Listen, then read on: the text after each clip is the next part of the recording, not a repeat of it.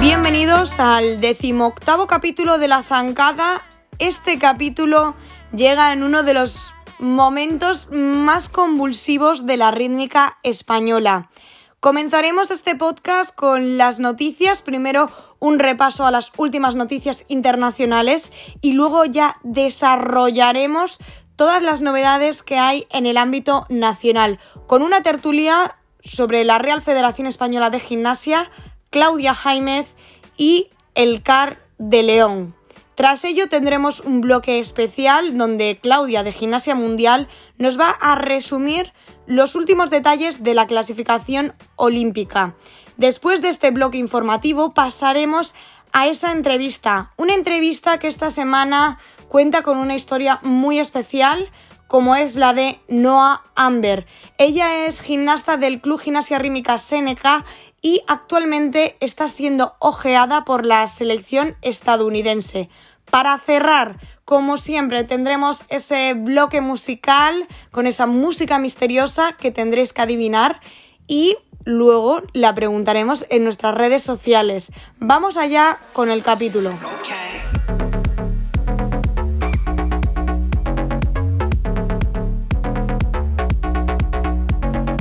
Comenzamos con nuestro bloque de noticias y en una semana en la que traemos muchas, muchas cosas. Primero vamos a saludar a Claudia de Gimnasia Mundial. ¿Qué tal? Hola, buenas tardes chicas. Y también a Elena Olmedilla. Hola, buenas. Bueno, vamos a empezar con el ámbito internacional porque tenemos bastantes noticias pequeñitas, pero que hay que contar porque la verdad que viene ya esa última Copa del Mundo, también el europeo y el panamericano. Empezamos a contar esas dos primeras plazas que ya han conseguido para los Juegos Olímpicos a través de la Copa del Mundo. ¿Cuáles son esas dos gimnastas individuales? Bueno, y es que tras la Copa del Mundo de Bakú ya tenemos a las dos primeras clasificadas y es que Ekaterina Bedeneva de Eslovenia y Sabina Tashkenbaeva de Uzbekistán ya están matemáticamente clasificadas a los Juegos Olímpicos.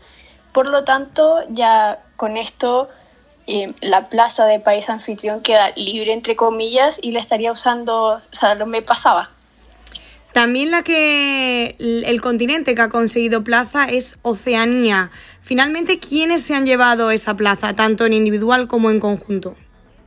Es que el domingo recién pasado finalizó el campeonato de Oceanía que se realizó en Australia y a una falta de confirmación por parte de la FIG, tanto Lidia Yakovleva de Australia como el conjunto australiano habrían sacado pasajes a Tokio, puesto que fueron ellas quienes se convirtieron en los campeones continentales. También ya sabemos las próximas fechas de los Grand Prix. Sí, y es que esta semana aparecieron en el calendario de la FIC dos Grand Prix que estaban pendientes de confirmación. Y es que primero en julio vamos a tener el Grand Prix de Israel, que se va a realizar en Tel Aviv y al mismo tiempo se va a realizar un torneo internacional en paralelo. Este torneo sería el último que se va a realizar antes de los Juegos Olímpicos. Y segundo, eh, es que entre el 15 y el 17 de octubre se va a realizar el Grand Prix de Marbella en España. Eso sí que solo va a contar con participación de individuales y sería el último torneo antes del Mundial de Japón. Lo que tenemos ahora más cercano es ese europeo a nivel continental que va a dar una de las últimas plazas y esta semana hemos conocido su registro nominativo. Sí, y es que salió el registro nominativo, como bien dices, del Campeonato de Europa que se va a realizar en Bulgaria, sin grandes sorpresas, en realidad, tanto en los individuales senior y los conjuntos junior y senior. Eh, algunos nombres que podemos destacar son Halkina Salos y Jarnasko por Bielorrusia, Kalein Itaseva por Bulgaria, Asram y Selikman por Israel, Ayur Yukulese y Baldassarri por Italia, las Averinas y Kramarenko por Rusia y Onoprienko por Anitsna y Karika por Ucrania. Y en, cuanto a los conjuntos, vamos a ver una lucha más que interesante por esa plaza que aún está pendiente por entregar en Europa, que la van a estar buscando España, Ucrania, Francia, Estonia, Finlandia, Alemania, Austria, Grecia, Hungría y Turquía. Una larga lista a ver qué, qué, pasa en ese campeonato continental. Y nos quedan dos noticias más a nivel internacional. Claudia, ¿cuáles son? Bueno, primero es que Canadá anunció que no va a participar en el Panamericano que se va a realizar en junio. Por lo tanto, Canadá se despide de cualquier posibilidad de clasificarse a Tokio tanto en individuales como en conjunto.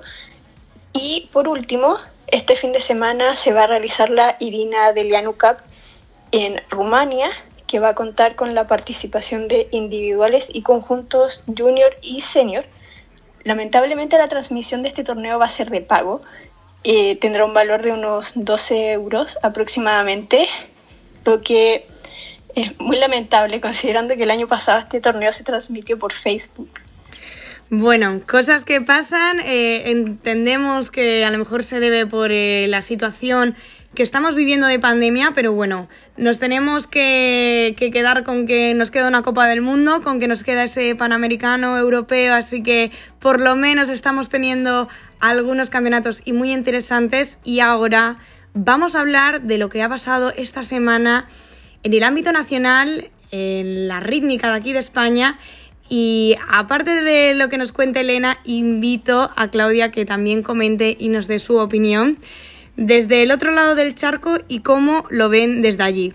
Bueno, Elena, vamos a hacer un repaso cronológico a lo que ha ocurrido y lo primero fue eh, esa resolución que publicó Claudia Jaimez a través de sus redes sociales del Consejo Superior de Deportes a fecha del 26 de abril. ¿Qué decía ese comunicado? Eh, sí, así es. Como comentas, Andrea, eh, la gimnasta gaditana eh, publicó en sus historias de Instagram lo que todos llevábamos esperando un tiempo, yo creo. Comentaba principalmente que el Consejo Superior de Deportes veía indicios claros de acoso desde el Car de León y miembros de su equipo técnico hacia la gimnasta desplazada allí durante el curso 2019-2020. Eh, también decía que mm, la Federación Española, conociendo los hechos, no había eh, realizado ningún cambio o que no había procurado evitar que esto sucediera.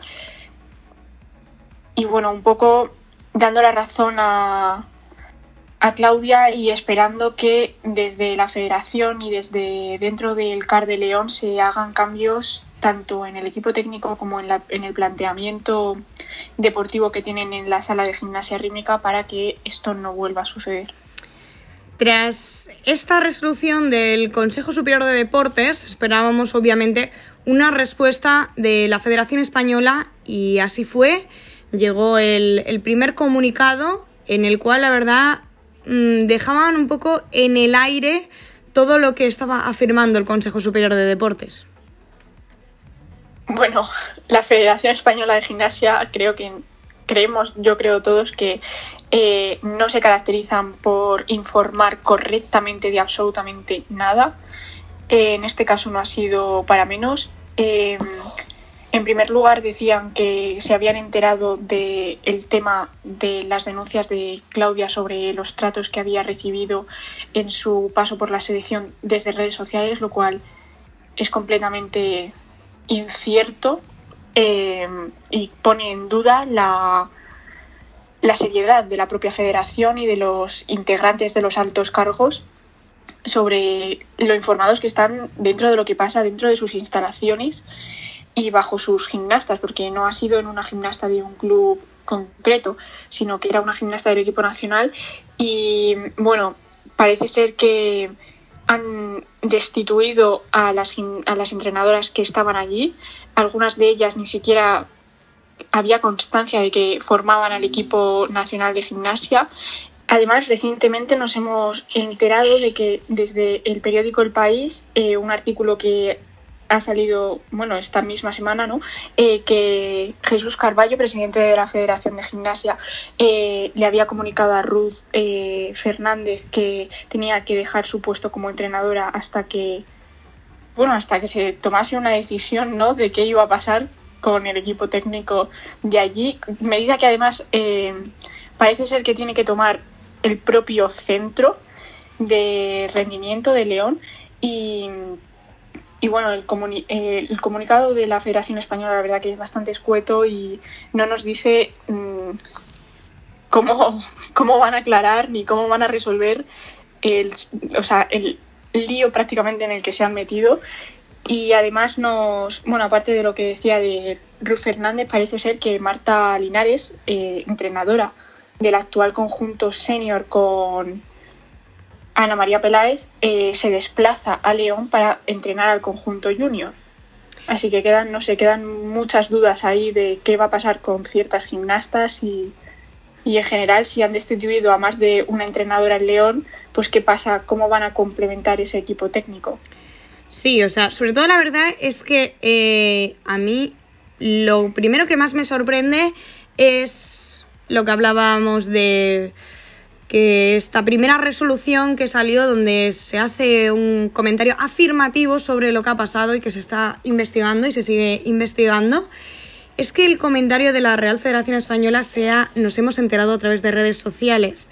Hemos visto que, que la madre de Carla Vila Sánchez, que también eh, ha presentado pues, mm, eh, una queja sobre los tratos que, recibió, eh, pone en muy mala situación a la federación diciendo que tanto la federación como Isabel Pagán conocían esta situación mucho antes de que saliera la resolución y obviamente que se está realizando un juicio en base a un entrenador de una federación entiendo que igual que le llega a la persona que está afectada, le llegará a la federación que tiene a ese entrenador. Así que la verdad que tiene muy poca lógica. Luego, el siguiente paso a eso, que como decías, fue la... El, no es la destitución realmente, pero como que apartan a Ruth y a su grupo de entrenadoras, lo sabemos a través de un periódico, ni siquiera a través de un comunicado de la federación. No entiendo muy bien si es que están buscando llamar la atención o crear un, no sé, un, un tipo de debate mediático. No entiendo por qué utilizan ahora a, eh, el país como medio eh, oficial de la federación. La verdad que no lo comprendo. Y días después nos enteramos a través del comunicado, el último comunicado que salió en el día de ayer, que Marta Linares será la que eh, se ponga al mando de ese conjunto junior. Entonces, ¿por qué eh, no se hace de una manera ordenada? Este tema que es tan sensible no se ha tomado con seriedad desde el principio. Y como decíamos en muchos de otros eh, capítulos, esto no se trata de quién ha tirado la piedra antes, quién ha hecho qué, sino que creemos que es un tema muy difícil, muy complicado, tanto para la entrenadora que se está indicando, como para la gimnasta o gimnastas, más bien dicho, que lo han vivido que se trate de esta manera por parte de la federación es inaceptable y es normal que sigan habiendo comentarios a través de redes sociales contrarias a eh, Jesús Carballo, eh, Pagán, Alejandra Quereda, porque no es normal. Y luego añadir que aparecen en ese comunicado nombres como Eva Pelayo que no aparecen como técnicos de la Federación Española de Gimnasia.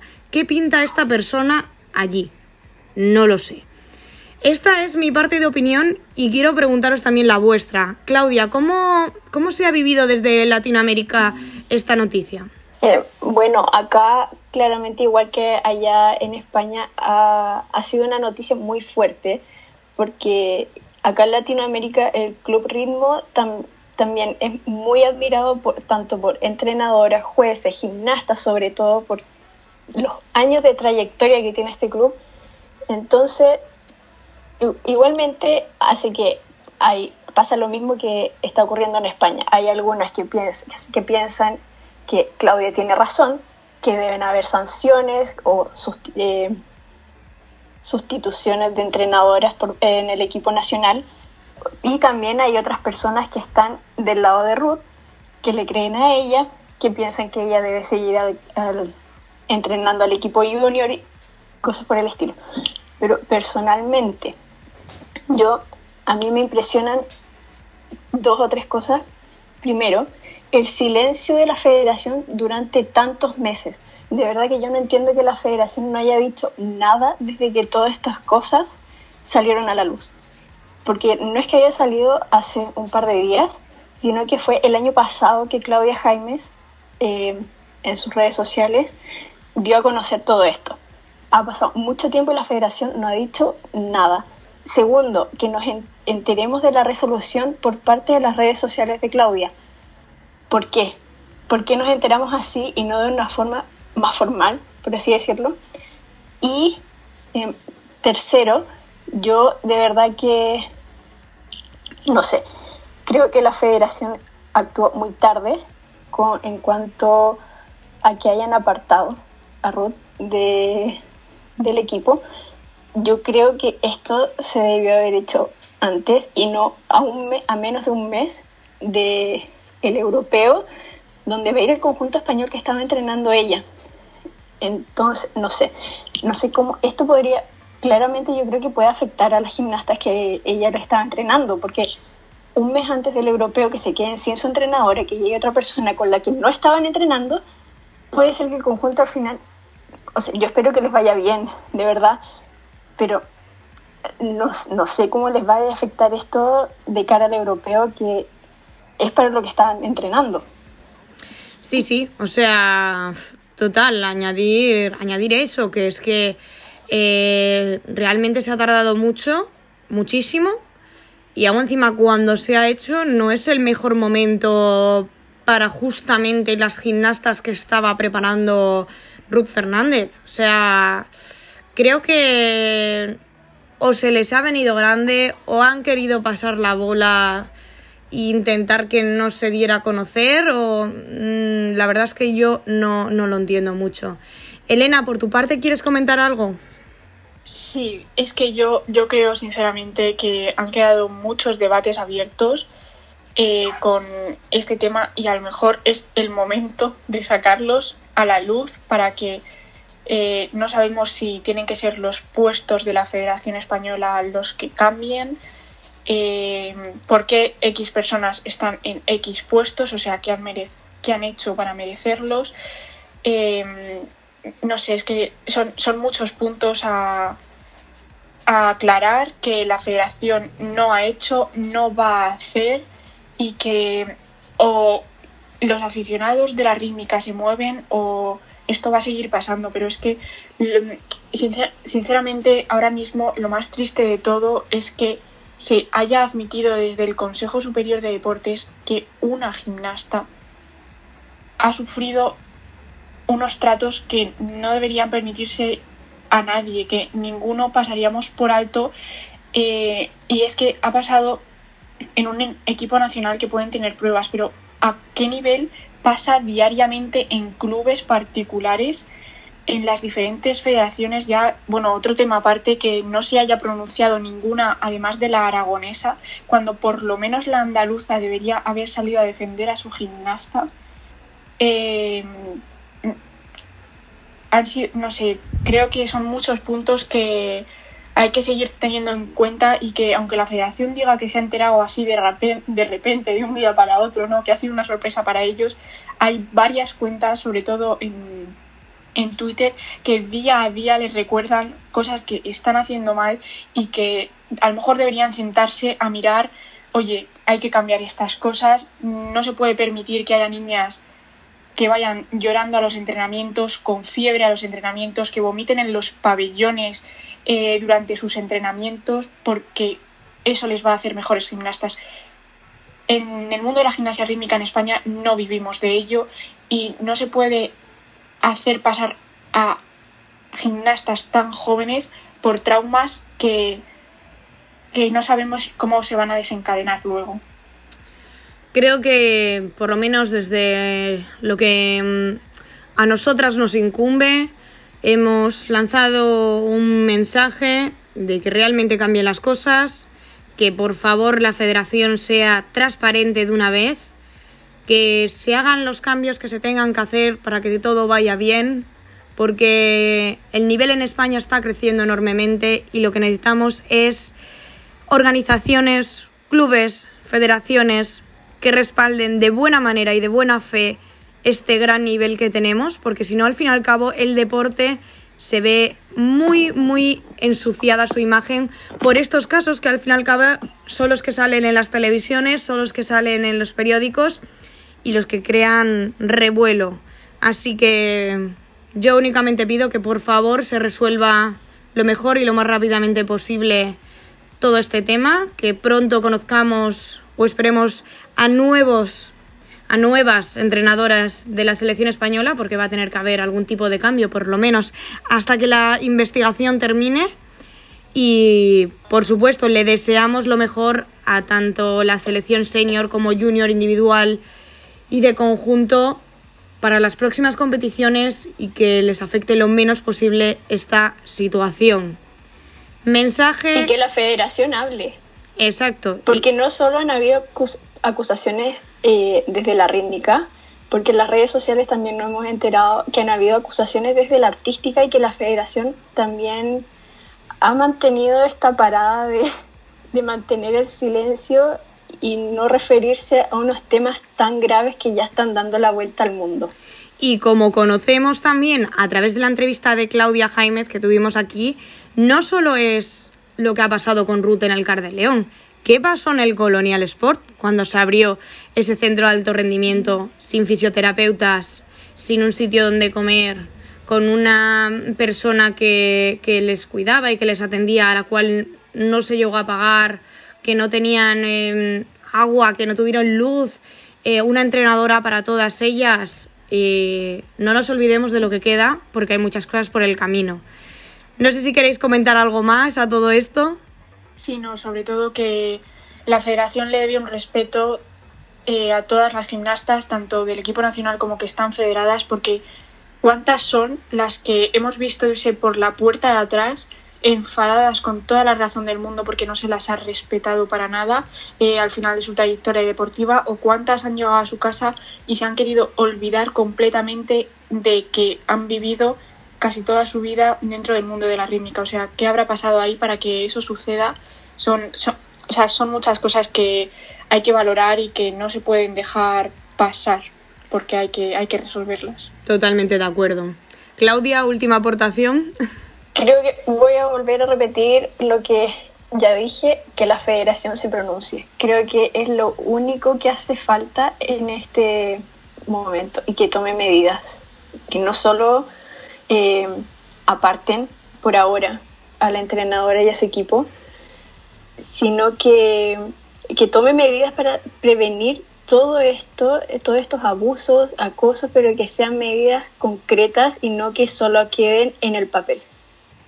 Pues ahí queda el recado firmado desde la Zancada Podcast para la Federación.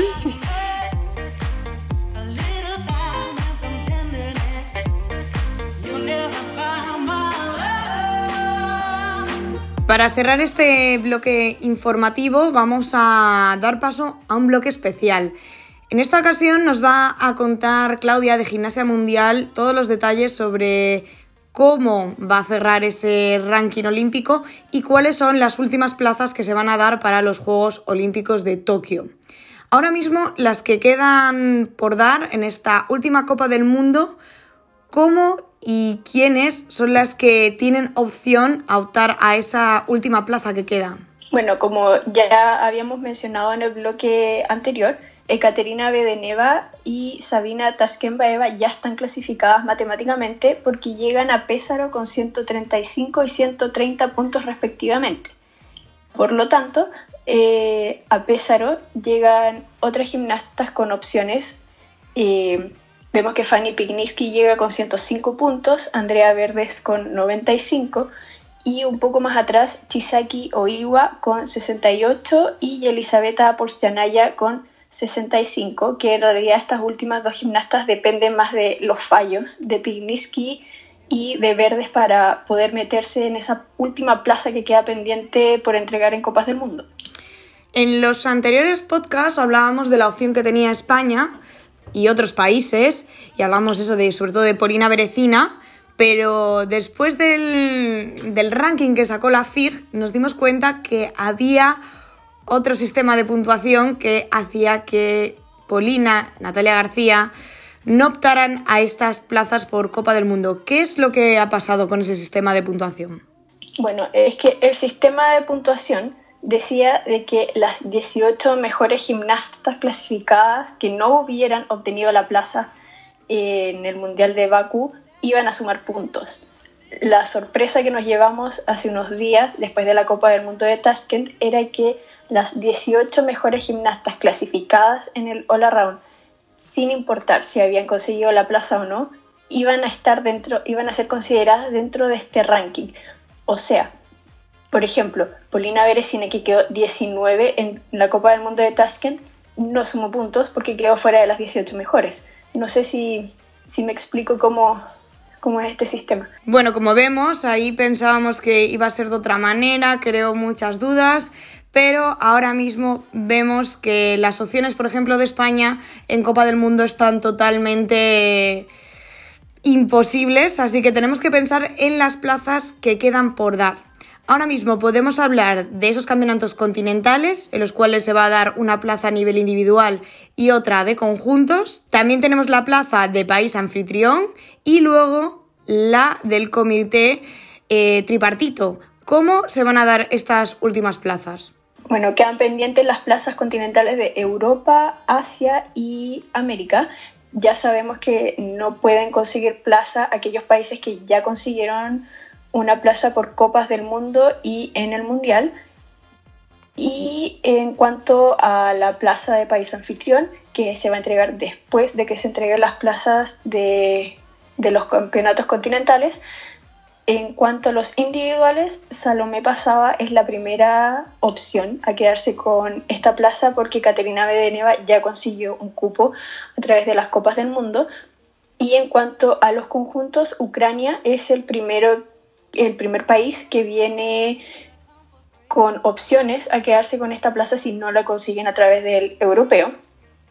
Y por último, la plaza que queda pendiente de la comisión tripartita, en realidad esta es una plaza que se le entrega a aquellos países que tienen delegaciones muy pequeñas, pero la condición acá es que la gimnasta haya participado en el Mundial de Bakú. Así que esta plaza es la última que se entrega y sería la última que vamos a conocer antes de los Juegos. Bueno, muchísimas gracias Claudia por contarnos en más detalle lo que queda de esta clasificación a los Juegos Olímpicos y bueno, espero que a todo el mundo le haya quedado un poquito más claro. Muchísimas gracias a ti. Y también gracias a Elena por estar otro capítulo con nosotras. Gracias a ti. Nos vamos entonces ya a esa gran entrevista.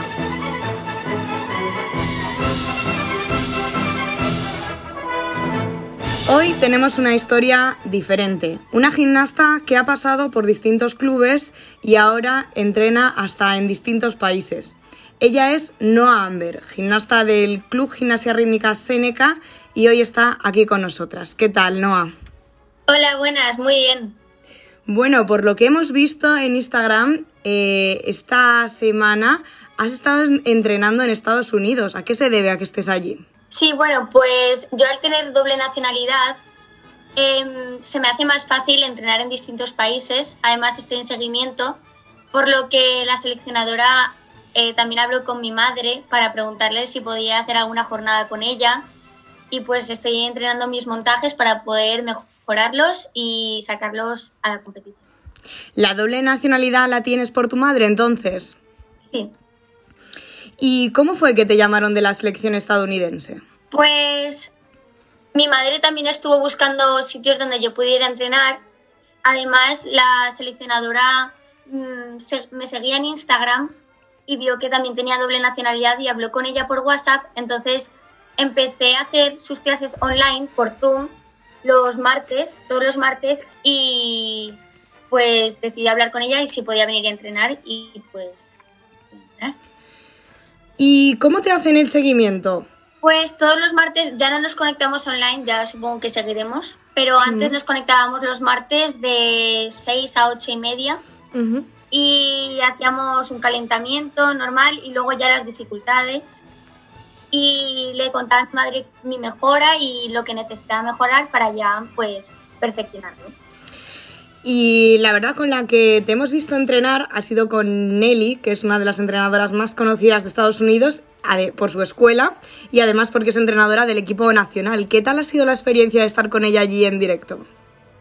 Pues muy buena, es un entrenamiento duro, pero muy simpática, muy estricta, que es lo que me gusta a mí, y muy directa porque no te esconde nada, te lo va a decir siempre muy bien y da muy buenas correcciones. se fija mucho también en los detalles, que es muy bueno también. Y con las compañeras, yo sobre todo me gusta mucho Gema, que siempre la vemos también en redes sociales de, de Nelly. ¿Y qué tal con ellas? ¿Cómo te han acogido allí cuando has llegado? Pues muy simpáticas, muy majas, me han enseñado todo, muy, muy majas. Sí. Y mm, te iba a preguntar, ¿crees que es un poco diferente lo que viene siendo la rítmica allí en Estados Unidos a lo que es aquí en España? Sí, además también me he fijado mucho en las músicas. Por ejemplo, ella se fija en las músicas como más instrumentales.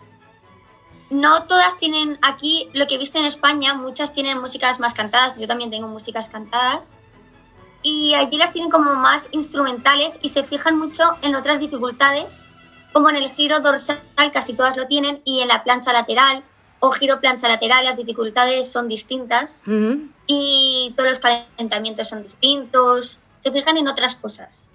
¿Y en los calentamientos qué hacen diferente?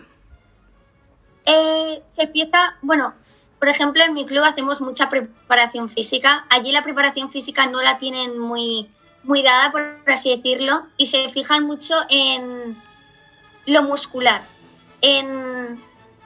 ¿Cómo puedo explicarlo? A ver, como en la fuerza de los gemelos, del cuádriceps y todo para una preparación de una dificultad. Se trabaja mucho las preparaciones, eh, bancos dobles también, siempre, lanzamientos, o sea, que en vez de hacer como una preparación física genérica, van haciéndola según las dificultades o los elementos que vayas a hacer durante ese día. Entiendo, ¿no? Dentro de un calentamiento, la preparación física la hacen. Bueno, una forma diferente. Lo que sí que sé es que también has estado en seguimiento por la selección española. O sea, que has estado en seguimiento por las dos. ¿Es muy diferente de cuando te llamó la selección española ahora que te ha llamado la estadounidense? Sí, eh, por ejemplo, para entrar en el equipo nacional de la selección estadounidense, tienes que pasar por, son por competiciones, tienes, haces una clasificación y creo que entran, no sé cuántas son las que entran primero y luego ya pasas al nacional, que creo que son como las 10 primeras o algo así, que ya entran en el equipo nacional, a diferencia de España que es por jornadas de tecnificación. Vale. En el CAR de Madrid, Valencia. Sí, además por lo que he visto en cuanto a las competiciones, por ejemplo, aquí que tenemos pues eh, base, absoluto, etcétera, ellos como que tienen niveles, ¿no? Nivel 1, 2, 9, 10, ¿sí, no? Hasta el 10 tienen. Exacto. Y las del 10 entiendo que son las que ya están optando para entrar a esa selección. Claro. Yo, por ejemplo, estoy en el nivel 10, que es lo que me han dicho a mí. Y ya allí van, yo creo, supongo que nivel 1, 2, 3, creo que hasta el 6 es base así en España. Y ya pues será nacional base y ya absoluto es 8, 9 y 10 o algo así. Porque en el nivel 8, incluyendo el nivel 8, incluso las gimnastas senior también tienen manos libres. Mm. Entonces aquí en un senior no es muy normal ver manos libres. Entonces, nivel 9 y 10 ya diría yo que es más absoluto. Y ya el 10 es donde tienes la opción para entrar en el equipo nacional. Y aquí en España, ahora cuando estés eh, en Córdoba, ¿vas a tener la posibilidad de entrenar al rendimiento que pide una selección y para poder estar en ese nivel 10? Sí, eh, en mi club también trabajamos muchos ejercicios distintos donde la verdad es que hemos coincidido en mi club con muchos calentamientos de que he trabajado aquí. También algunos calentamientos los añado al club, se los digo a mis entrenadoras mis entrenadoras también saben lo que debo de trabajar, en qué fuerza, por ejemplo, fuerza de espalda, ellas saben lo que necesito trabajar. Entonces, hay algunos ejercicios como las preparaciones, cuando me conectaba a las clases online, las preparaciones de giro para girar más, pues se las decía a mis entrenadoras, a mis entrenadoras de aquí, Bea y Pilar, y ellas han trabajado conmigo Y en cuanto a número de horas y bueno, tiempo para entrenar y eso, ¿tienes también posibilidades aquí? Sí, aquí son, en Estados Unidos son cuatro horas todos los días Y en mi club en España, eh, por COVID y todo eso, tema pabellón, pues tenemos tres horas, tres horas y media, dependiendo del día. Pero sí da, da tiempo a hacer todo y no falta tiempo tampoco. O sea Lo que repartimos. entrenas de manera continuada también todos los días aquí en España. O sea que dentro de lo que cabe. No todos los días excepto domingos. Bueno, pues, pues muy, muy bien. Ahora te iba a preguntar porque eh, te hemos visto competir eh, en la primera fase de la Liga Iberdrola y entiendo que competirás en el, bueno, cuando sea la clasificación para el Campeonato de España, irás con tu club a competir en España. ¿Qué vas a hacer? ¿Competir en España, en Estados Unidos? Eh, ¿Te dejan hacer las dos cosas? Pues por ahora tengo el andaluz, el Campeonato de Andalucía para el Campeonato de España y ya eh, ayer le propusieron, le propusieron a mi madre entrenar, o sea, que yo compitiera el año que viene por el equipo, o sea, para pasar al equipo nacional. Se lo Ujú. dijeron ayer a mi madre. Y pues en la temporada que viene, en- cuando pase a senior, tendré que entrenar esos montajes y ya pues me vendré a Estados Unidos a competir, pero solo tenemos que ver porque no estoy segura si se puede competir por España y por Estados Unidos. Claro, pero qué ilusión, ¿no? Que, que te hayan dado esa noticia, eso es que le- les has gustado, ¿no? Sí, sí. Qué bien. Y nada, te iba a preguntar, ¿objetivos para este año cuáles son para ti? Pues entrenar bien diariamente, como siempre. Eh, pasar al Campeonato de España. Y si paso, pues muy bien. Y hacerlo bien en el de España. Y si no paso, pues ya está. Pues a seguir trabajando bien y, y ya está. A mejorar constantemente. Y a largo plazo, ¿dónde te verías más? ¿En la, selección, en la selección estadounidense o en la selección española? Me veo más en la estadounidense. Porque ya estoy más mirada por ella. Claro, claro, claro, claro. Bueno, pues a ver si, si hay suerte. La verdad que, que te seguiremos ahí a ver si finalmente entras. Y nada, ya para acabar entonces la entrevista te vamos a hacer el test de la zancada, ¿vale? Son cuatro preguntas súper, súper fáciles. Vale. Vale, la primera es, ¿cuál es tu gimnasta favorita? Eh, Alice Taglietti, creo que se pronuncia así, la Sí. junior de Italia. Sí. La segunda es, ¿cuál es tu corporal favorita? Giro atrás, encogida y giro penche. Y todos los saltos, en plan zancada, girada, en flexión. Oye, era una, ¿eh? vale, la tercera es, eh, ¿qué escuela de rítmica es la que más te gusta? Escuela internacional. Internacional, pues las rusas en general. Las rusas. Todas las rusas. y la última pregunta es, ¿cuántos años llevas dedicándote a la rítmica? Pues desde los ocho y medio, empecé con ocho y medio, casi nueve. ¿Y ahora tienes? 15, entonces seis años. Bueno, llevas poquito, realmente, así que aún te queda, te lleva un montón, o sea, te queda un montón para seguir mejorando y para cumplir pues todos tus sueños que tengas. Pues nada, muchísimas gracias Noah por estar aquí con nosotras. Te deseamos lo mejor para esta temporada y seguiremos viéndote por redes a ver qué pasa con Estados Unidos. Muchas gracias.